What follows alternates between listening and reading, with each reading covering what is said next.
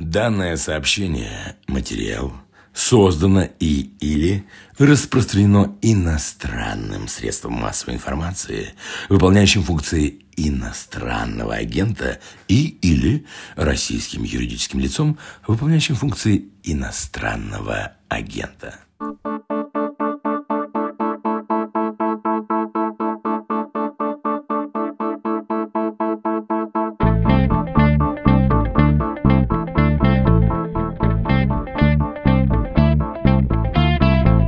29 сентября в Москве суд арестовал основателя и генерального директора IT-компании Group IB Илью Сачкова. Его компания много лет занимается кибербезопасностью и сотрудничает со спецслужбами разных стран.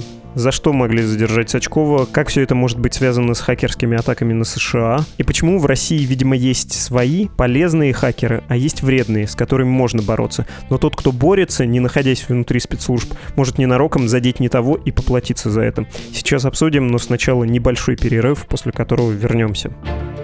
Привет! Это подкаст «Человек имеет право» и его ведущие, журналисты «Радио Свобода» Марьяна Тарачешникова и Наталья Джампаладова. В подкасте мы обсуждаем, например, что делать, если по документам человека признали мертвым, а он жив. Можно ли сесть в тюрьму за ремонт собственной бытовой техники и многое другое. Мы выясняем, как устроен окружающий нас мир прав и обязанностей и почему он устроен именно так. Присоединяйтесь к нам каждый вторник и слушайте в привычном агрегаторе подкастов.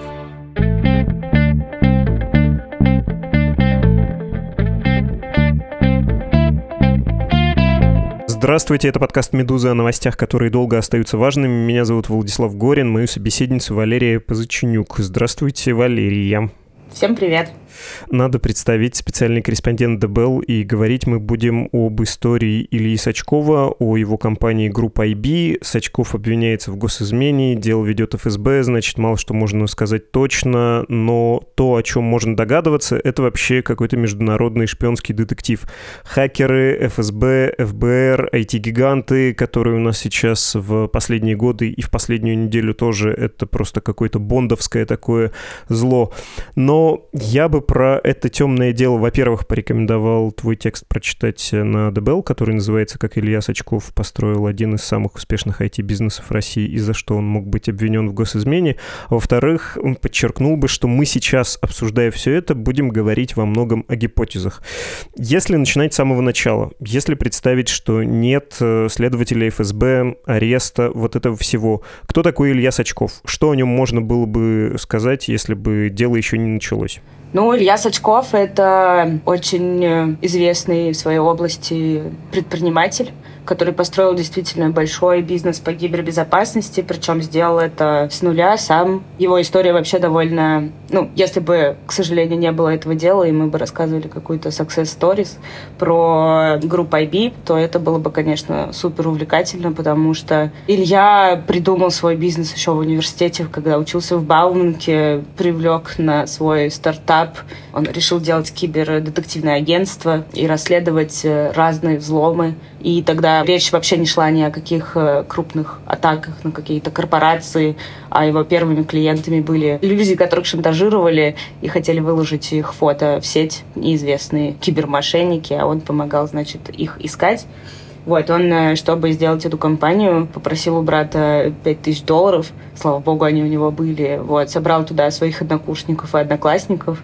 И команда из 12 студентов, значит, занималась расследованиями. И тогда это был еще не очень развитый рынок. Тогда практически всеми расследованиями в интернете э, занимались спецслужбы. Вот а они начали вот строить новый рынок, делать новый бизнес. И интересно, да, что они начинали именно вот с таких вот маленьких расследований, и только потом доросли уже до серьезного софта по предотвращению угроз и разных там подписочных сервисов, которые помогают компаниям отслеживать э, возможные атаки, предотвращать их. И, кстати, вот в этом направлении они очень сильны. То есть этот их сервис признан одним там, из самых лучших в мире, вообще самых продвинутых технологически.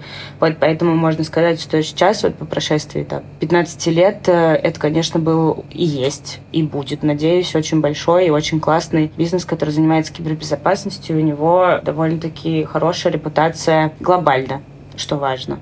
Угу. Про Илью Сачкова персонально еще, я думаю, поговорим, и про его личную репутацию. Но у него действительно такая классическая, как любят журналисты, пишущие в духе новой журналистики, тексты, история успеха с э, эпизодами «Лег в больницу», там прочитал книгу о кибербезопасности, решил делать бизнес э, кибердетективное агентство и сделал это в 17 лет, да, в 2003 году это было. Фантастическое, на самом деле, действительно восхождение и какая-то такая увлеченность. Я, кстати, видел, что его преподаватели по Бауманке про него говорили. Сказали, ну, учился нормально, не хорошо, не плохо, был предприимчивым. Это, видимо, главная характеристика. Ну, повторюсь, вернемся. Если говорить про его компанию, компьютерная безопасность, клиенты госхолдинги, госбанки, крупные компании, не связанные с государством, но при этом есть э, репутация такой очень резкой команды, которая в том числе со многими ссорится. Я могу задать вопрос, как 10 лет назад в подворотнях спрашивали, кто они такие, почему такие дерзкие? Вот почему такие такие дерзкие были, особенно в последнее время? Ну, мне тут сложно сказать. Действительно, и после ареста мои коллеги из разных изданий писали о том, что у них сложности с коммуникациями на рынке были. К сожалению, я об этом мало знаю, но у них довольно был агрессивный маркетинг, скажем так. Они действительно делали много разных исследований по рынку, залезали в темы, в которые у нас раньше мало залезали, например, там в пиратство, и в казиношную тему. То есть они про это делали отчеты, в частности, я их использовала там в других своих текстах, и они были довольно полезными. Вот. Насколько я знаю, они довольно долго со спецслужбами, например, не работали, но, как мы все прекрасно понимаем, делать бизнес по кибербезопасности и не взаимодействовать со спецслужбами нельзя, потому что они расследуют эти преступления в том числе. И, я так понимаю, взаимодействовать с ними нужно во все стороны, потому что есть еще такая проблема, что если ты работаешь с клиентом, клиентами за рубежом. То есть, например, хакеры из Рунета, не будем говорить про какие-то страны конкретные, потому что обычно неизвестно никто это, нигде не живут, никакое не гражданство. Вот, но так или иначе мы можем там судить, что в каких-то крупных хакерских группировках хакеры, например, русскоязычные. Вот это все, что нам, например, про них известно. Они довольно редко работают э, здесь, и довольно часто взламывают э, компании за рубежом. Вот, и поэтому действительно можно представить, что всем кибербезопасникам приходится работать и здесь спецслужбами, и западными спецслужбами, которые тоже расследуют эти преступления. Вот. Почему они такие дерзкие, не знаю, честно сказать. Может быть, они дерзкие, может быть, это внешняя репутация, я не знаю, борьба за контракты, за клиентов. Ну, то есть в целом довольно много разных бизнесов можно назвать дерзкими. Вот. Но действительно, сам Илья, э, я его лично, к сожалению, не знаю хорошо, вот, но со стороны создавалось впечатление, что он, э, по крайней мере, в каких-то своих публичных выступлениях такой довольно резкий человек. То есть он очень четко делил все на хорошее и плохое. Осуждал, э, когда с плохим борется недостаточно активно. Это один из известных эпизодов, который сейчас тоже как версию к происходящим событиям подтягивают, э, что могло спровоцировать это дело. Это его выступление в Иннополисе прошлым летом, когда IT-бизнес приехал на встречу с Михаилом Мишустиным, где он очень резко осудил то, что российские спецслужбы недостаточно активно борются с хакерами, про которых уже все-все знают, но потом он рассказывал своим знакомым, которые там бывали, что он, конечно же, не знал, что это все будет под камерой записано и выложено на сайте правительства. Вот. Для него это стало сюрпризом. Вот. Но в целом он и в других своих выступлениях, конечно, очень резко выражался о том, как работают специалисты по кибербезопасности в разных местах и вот почему недостаточно эффективно все это происходит, почему так много у нас хакеров, и они еще не пойманы.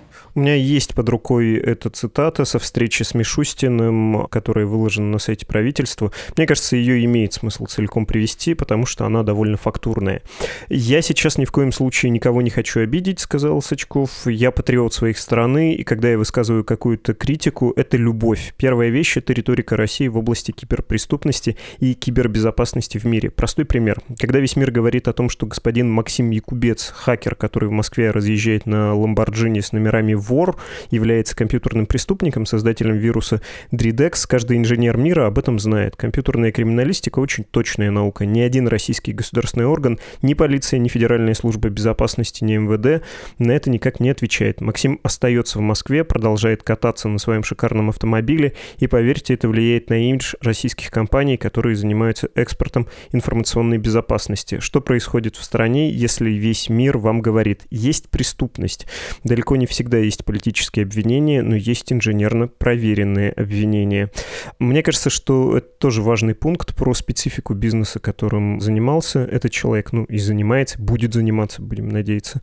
Ну, то есть, когда ты занимаешься кибербезопасностью, ты, в принципе, по краю ходишь. С одной стороны, ты не можешь не сотрудничать со спецслужбами, в том случае, если у тебя разные рынки со спецслужбами разных стран, про дело, да, что-то такое говорится, про разведки различные. А, во-вторых, ты, конечно, имеешь дело с высококвалифицированными преступниками, которые сами, на самом деле, айтишники. Хакеры — это же не какие-то отдельные, да, чаще всего специалисты. Они могут вполне работать в системной большой компании. И, с другой стороны, ты можешь наткнуться на агентов э, спецслужб своей страны, не своей страны. Кого-то поймал, а оказывается не тех.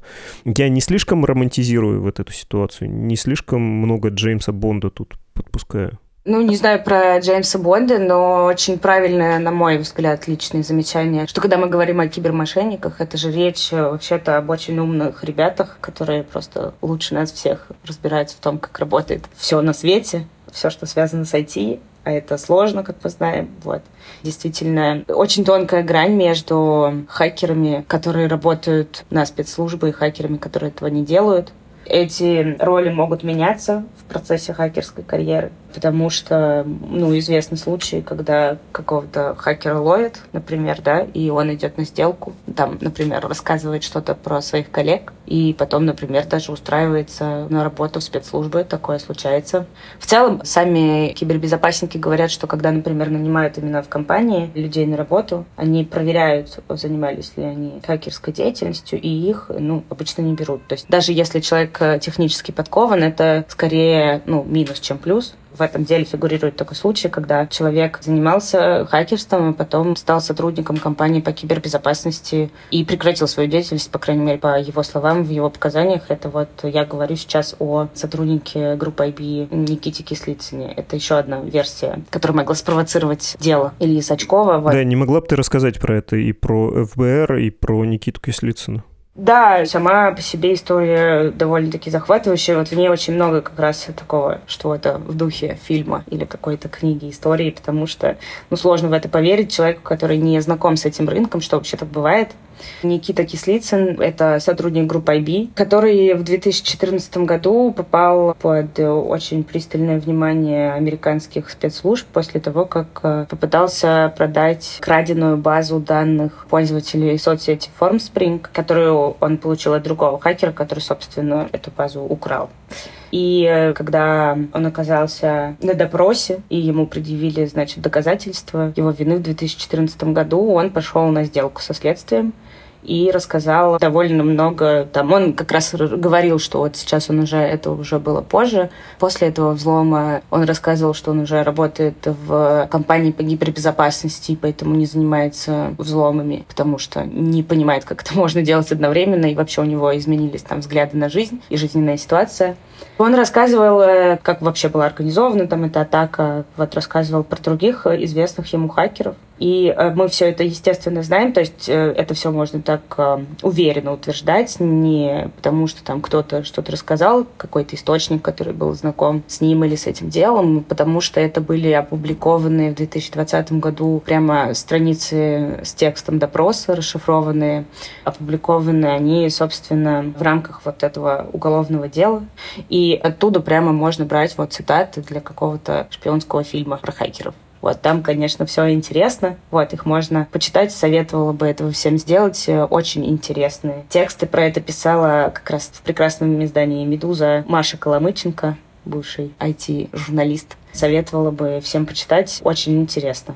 Почему мы вообще говорим о том, что дело Никиты Кислицына связано с Ильей Сачковым? Ну, то есть, понятное дело, что он сотрудник группы IB, но там есть несколько нюансов. Во-первых, сам Никита в допросе говорит, что он пошел на эту сделку и согласился разговаривать с американскими властями, потому что ему дал на это разрешение как раз основатель группы IB Илья Сачков. Вот, и во-вторых, потому что там в деле о Дмитрии Докучаеве он рассказывает, это как раз бывший офицер Центра информационной безопасности ФСБ, который был вот одним из четырех э, людей, которых осудили по госизмене в деле полковника Сергея Михайлова тоже очень громкий кейс. Это, в общем-то, одна из самых популярных версий, которые, по крайней мере, пока что мои коллеги из разных медиа говорят, о которой в контексте дела Ильи Сачкова, что возможна связь между этими двумя делами, хотя, конечно же, мы доподлинно этого не знаем и, возможно, и не узнаем точно, потому что дело Ильи Сачкова, как и все дела по госизмене, сейчас засекречено, и информацией с нами не сможет делиться ни сторона обвинения, ни сторона защиты, поэтому, естественно, ничего утверждать на эту тему мы не можем, но это одна из самых популярных, как минимум версий, что дело Ильи связано с делом Михайлова. Михайлову дали приличный срок, там 22 года, и я так понимаю, что есть у спецслужб недовольство этим, и они подозревают, что если бы не показания тех, как ты говорила, то срок был бы в этом деле другой, или вообще не было бы никакого срока. И все это тесно может быть переплетено. Мы, в общем, на очень таком хрупком льду предположений связано с деятельностью пророссийских хакеров и взломом партийных серверов э, Демпартии в США. В общем, все чрезвычайно запутанно и, повторюсь, в сложном положении мы находимся, конечно, потому что ничего толком не известно и ничего нам не скажут, поскольку все засекречено. Да, я бы, конечно, в этой теме посоветовала бы всем и, и нашим слушателям э, ну, всегда понимать, что мы говорим как бы условно о каких-то понятных, известных нам кейсах, связанных с группой БИС, да, с Ильей Сачковым, о том, что было известно. Но, естественно, утверждать, что какие-то версии более вероятные, менее вероятные и вообще, что они там есть. Ну, это очень сложно в данном деле точно надо зафиксировать, что если ты занимаешься таким бизнесом, то ты со спецслужбами, с государством, с силовиками разных стран не можешь не взаимодействовать. И я хотел бы уточнить, как э, российское государство, отечественные силовики смотрят на сотрудничество на такое.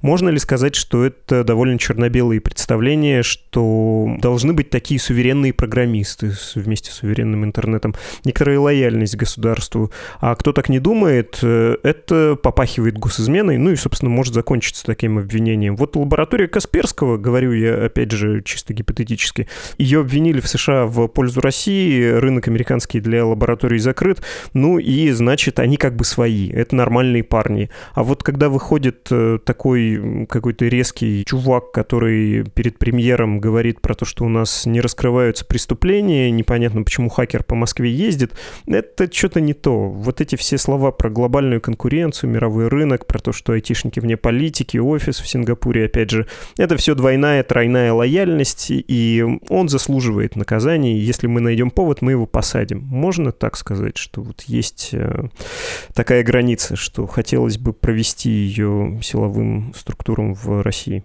Ну, сложно мне, конечно, ответить на этот вопрос. Я довольно плохо себе представляю, что думают, чем руководствуются там наши спецслужбы, западные, тем более. Поэтому здесь можно сказать одно, что борьба с кибермошенничеством, также, я не знаю, как борьба с международными, наверное, наркокартелями, это такие сложные, глобальные должны быть спецоперации, которые очень сложно выполнять на одной стороне, но конкретно там у российских и американских спецслужб, насколько я помню, я могу ошибаться, несколько лет последних они мало очень взаимодействуют на эту тему, если вообще не работают. Вот.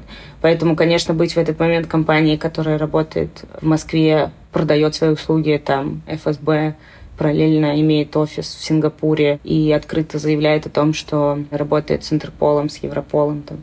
Ну, это не преступление, естественно. Это не запрещено, и это само по себе не является госизменой. Но, естественно, это очень сложная, шаткая ситуация. То есть мне известны бизнесмены, разные инвесторы, которые просто инвестируют в совершенно разные рынки, очень перспективные. И вот они все в один голос, хотя и признают, что кибербезопасность — это хороший бизнес, но там инвестировать в него всерьез в России там никто не готов, потому что у этой траектории есть очевидно, ну, не потолок, но какие-то, по крайней мере, преграды, потому что действительно, если ты хочешь быть очень мощным игроком, ты не можешь работать только в России, это невозможно, потому что, как вот я уже упоминала, да, есть такой вот момент, что русские хакеры, они не гадят там, где едят.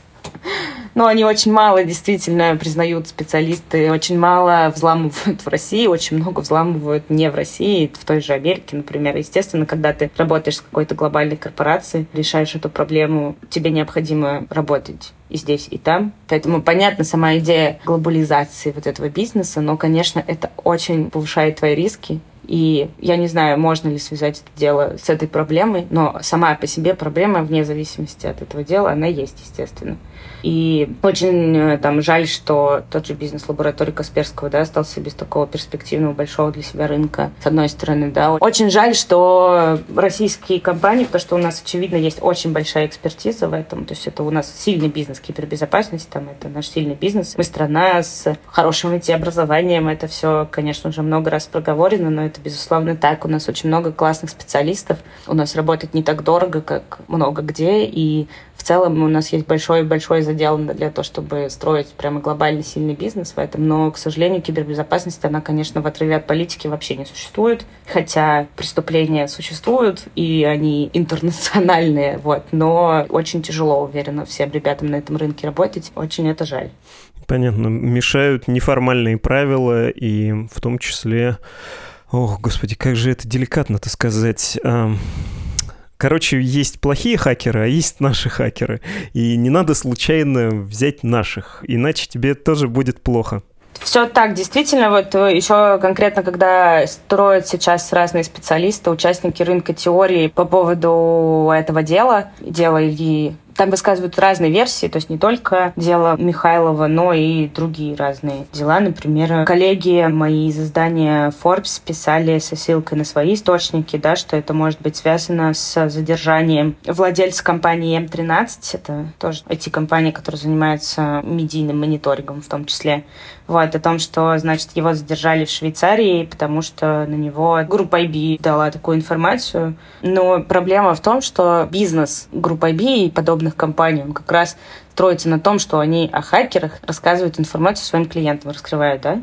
И здесь есть очень большая проблема в том, что ты можешь даже не знать о том, что распространяешь какую-то информацию, которую нельзя. Ну, то есть есть просто хакер, он участвовал в какой-то атаке, например, или передавал кому-то какую-то информацию, там тебе как расследовательской компании это известно, ты даешь им информацию, а что там оказалось внутри этой информации, была ли там гостайна, тебе неизвестно, может быть. Ну, то есть мы не знаем это конкретных кейсов, но очевидно, что это возможно. И потом э, окажется, что ты рассказал то, что не должен был про какого-то конкретного хакера или какую-то конкретную атаку, потому что там за ней стояли спецслужбы или как-то это было связано, или были какие-то, я не знаю, косвенные данные в этой информации, которую ты передал своим клиентам на Западе. Вот. Но действительно очень много рисков в этой работе, и поэтому ты можешь даже точно не знать, что именно там произошло. Вот. Но есть такой нюанс, что как бы когда говорят, что дело о госизмене возбуждено, все-таки обычно на рынке, по крайней мере, так считают, что это не дело, которое возбуждается там из одного высказывания, условно, в Иннополисе или что-нибудь такое. Это все-таки там довольно большая идет подготовительная работа. То есть это венец очень долгого процесса расследовательского сказать о том, с чего все началось, на что именно впервые обратили внимание, или что послужило началом вообще интереса, то есть там конфликтность, или помогал, не помогал, кому-то что-то передавал. То есть мы не можем, ну вот, но, скорее всего, это дело, конечно, не вчера возникло, оно долго разрабатывалось, поэтому может быть связано действительно с более ранними делами какими-то, которые касались группы IB. Да, в затруднительном положении, раз третий скажу это, говоря на эту тему, мы находимся, потому что это все напоминает э, финал фильма после прочтения «Жечь», когда руководитель ЦРУ и его подчиненные сидят и пытаются понять, что же за чертовщина произошла, где они ошиблись, и они приходят к выводу, что они вроде чему-то научились, но непонятно чему, и э, такого больше не надо делать, а что не делать, непонятно. Кстати, возможно, что и сам обвиняемый не знает, в чем чем его обвиняют. По делу Сафронова видно, что ты можешь проходить по делу фигурантом, но тебе не скажут о твоих претензиях. А вообще, почему вернулся в Россию, точнее, почему приехал Илья Сачков в Россию, если у него в Сингапуре был офис, он там давно работал, и, наверное, можно было себя еще и так обезопасить.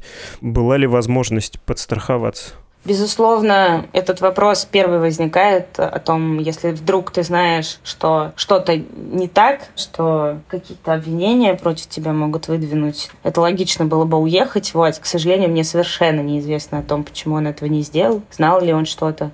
То есть, опять же, источники моих коллег в разных изданиях говорят о том, что несколько недель уже можно было заметить, что что-то как будто бы не так, но, как прекрасно, наверное, вообще все понимают, что очень хорошо рассуждать задним умом, очень сложно отследить какие-то вещи, и неизвестно, действительно, можно было что-то понять или нет. Ну, то есть я предполагаю, абсолютно вообще ни на чем не основанное мое личное предположение, что он, наверное, просто не знал и работал себя как работал много лет уже, очень давно компания работает, то есть они выработали свою бизнес-модель и существуют вот именно в таком формате. И почему он не уехал, я не знаю. Может быть, не хотел. Неизвестно совершенно ничего об этом мне, к сожалению. Неизвестно, но интересно. Это была Валерия Позаченюк, специальный корреспондент издания «ДБЛ».